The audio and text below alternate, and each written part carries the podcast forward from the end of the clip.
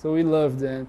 We, we, we care about them. Like we produce them in a way that can survive in the field and then uh, place the, the wild population for one that, uh, that has Wolbachia and does not transmit uh, diseases.